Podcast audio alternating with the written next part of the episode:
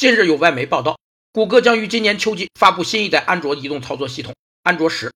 这意味着谷歌终结了以往以甜点命名移动操作系统的历史，放弃了以字母开头的命名方式。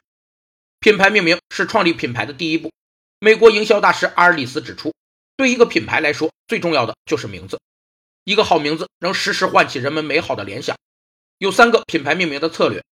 一是品牌的传播力要强，成功的品牌拥有家喻户晓的知名度，消费者在消费时能第一时间回忆起品牌的名称；二是品牌名的亲和力要浓，这取决于品牌名称用词的风格、特征、倾向等因素；